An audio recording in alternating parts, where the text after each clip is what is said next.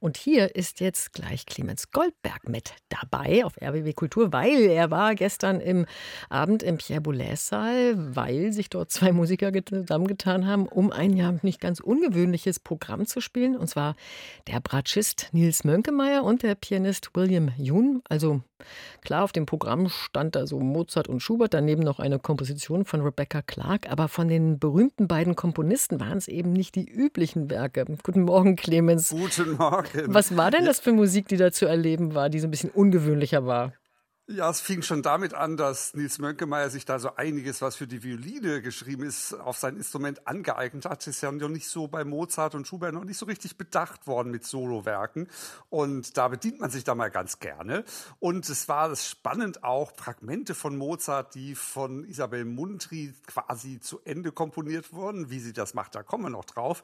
Und äh, ja, so lauter kleine Perlen, lauter kleine Kostbarkeiten waren da aneinandergereizt. So sehr ungewöhnlich, dass der Saal nicht richtig voll war. Es ist ungewöhnlich dort. Mhm, eine Kostbarkeit ist ja auch Nils Mönkemeyer, bekannter Star Richtig. an der Bratsche, genau.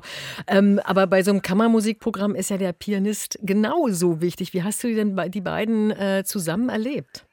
Unglaublich feinfühlig, ganz sensibel, äh, fast manchmal William Jun fast kostbar wie eine asiatische Vase. Da war alles so ziseliert und die detailreich und man hat wunderbar aufeinander auch gehört. Die waren auch emotional auf einer Linie. Das war so spannend. Oft ist da auch so eine ganz große Stille während des Spielens entstanden. Man war auch gerade im Piano war man sich besonders einig und hat es besonders intensiv rübergebracht. Virtuosität Qualität muss schon sein, aber das ist ganz nebensächlich. Ja, genau. Also die äh, Chemie muss ja auch stimmen.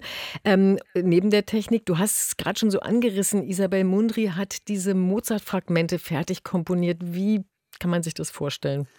Also die Fragmente sind richtige Fragmente. Das ist wie so eine Ideenwerkstatt, die uns da äh, hinterlassen wurde. Und es war natürlich nicht im Stil von Mozart dann gemacht. Haben auch übrigens schon zu Mozarts Zeiten Leute versucht, nicht sehr überzeugend. Aber es war zum Beispiel alle drei Stücke in einen, einen Fluss hineingebracht und immer wieder auch an, eingeleitet und ausgeführt, ganz vorsichtig, ganz feinsinnig, ganz raffiniert und preziös. Genau wie diese Spieler. Sie kennen sie sehr gut, vor allem Mönkemeyer, dem hat sie ein Bratschenkonzert sogar geschrieben. Also da waren sich auch wieder Komponistin und Interpreten unheimlich einig. Und das war ganz ja schön gemacht und das wie so eine Botschaft aus der Vergangenheit, die uns in, ganz sanft in die Zukunft rübergebracht wurde.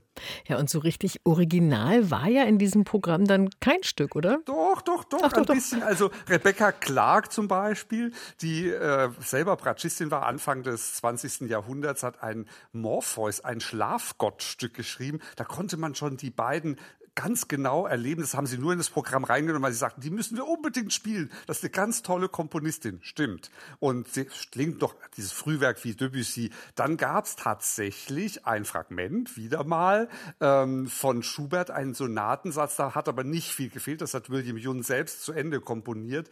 Ähm, das ist ein tatsächliches Klavierstück. Der hat er dann alleine gespielt. Auch so ein, wie in Venedig auf dem Schiff, das Barcarolle hätte man denken können. Das schwankte so hin und her ja, sehr faszinierend. Die haben ja alles so ein bisschen durcheinandergewürfelt und gemacht, wie sie es wollten. Also die vollständige Mozart-G-Dur-Sonate ist ja eigentlich für Geige komponiert. Wie war das dann jetzt auf der Bratsche? Man hat das ja immer total vergessen, weil Nies Mönkemeyer spielt so wunderschön, auch vor allem die Melodien und er ist ganz frei in der Agogik, das nennt man also dieses Umgehen mit der Zeit, ganz frei, so ganz fein, nur winzig sind die Zeitunterschiede, aber das macht den ganzen Unterschied. Völlig egal, ob das auf der Bratsche oder auf der Geige ist. Agogik, was für ein schönes Wort. Ähm, und jetzt kommen wir noch zu einem Instrument, ähm, was man eigentlich nie hört, nämlich die Arpeggiane-Sonate. Arpeggione. Arpeggione. Arpeggione. Ja, ja. Arpeggione. Scusi, scusi, ja, so scusi. unbekannt ist dieses, äh, dieses Instrument.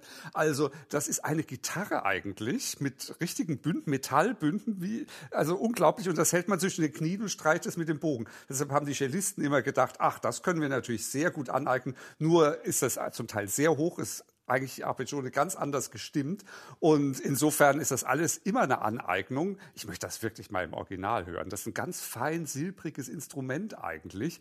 Und die Bratsche er hat keine Wummerbratsche, der Nils Mönckemeyer, und auch ein ganz feines Instrument und dann der feine William Jun dazu. Also da kam man mit der Bratsche, muss ich ehrlich gestehen, diesen Klang viel näher als ähm, auf dem Cello, muss ich sagen.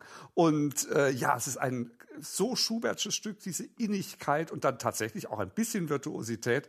Und ja, die Leute waren sehr begeistert. Leute, wenn es mal nicht ganz gewöhnlich auf dem Programm aussieht, ich sage es immer wieder, das sind die besten Programme. Das ist das Spannendste, was es gibt. Neugier, ein bisschen Offenheit und Neugier, das lohnt sich. Ja, vielen Dank. Clemens Goldberg, folgen Sie seinem Aufruf. Er hat einen ja, gestern bitte. sehr schönen innigen Abend erlebt. Das Wort habe ich heute oft gehört. Also ein besonderes Konzert im Pierre Boulez-Saal. Ähm, ja, und das konnten wir hier dank Clemens Goldberg ein bisschen miterleben. Und William Yoon, der äh, Pianist übrigens, der ist am 5. April nochmal solo zu Gast im Pierre Boulez Saal.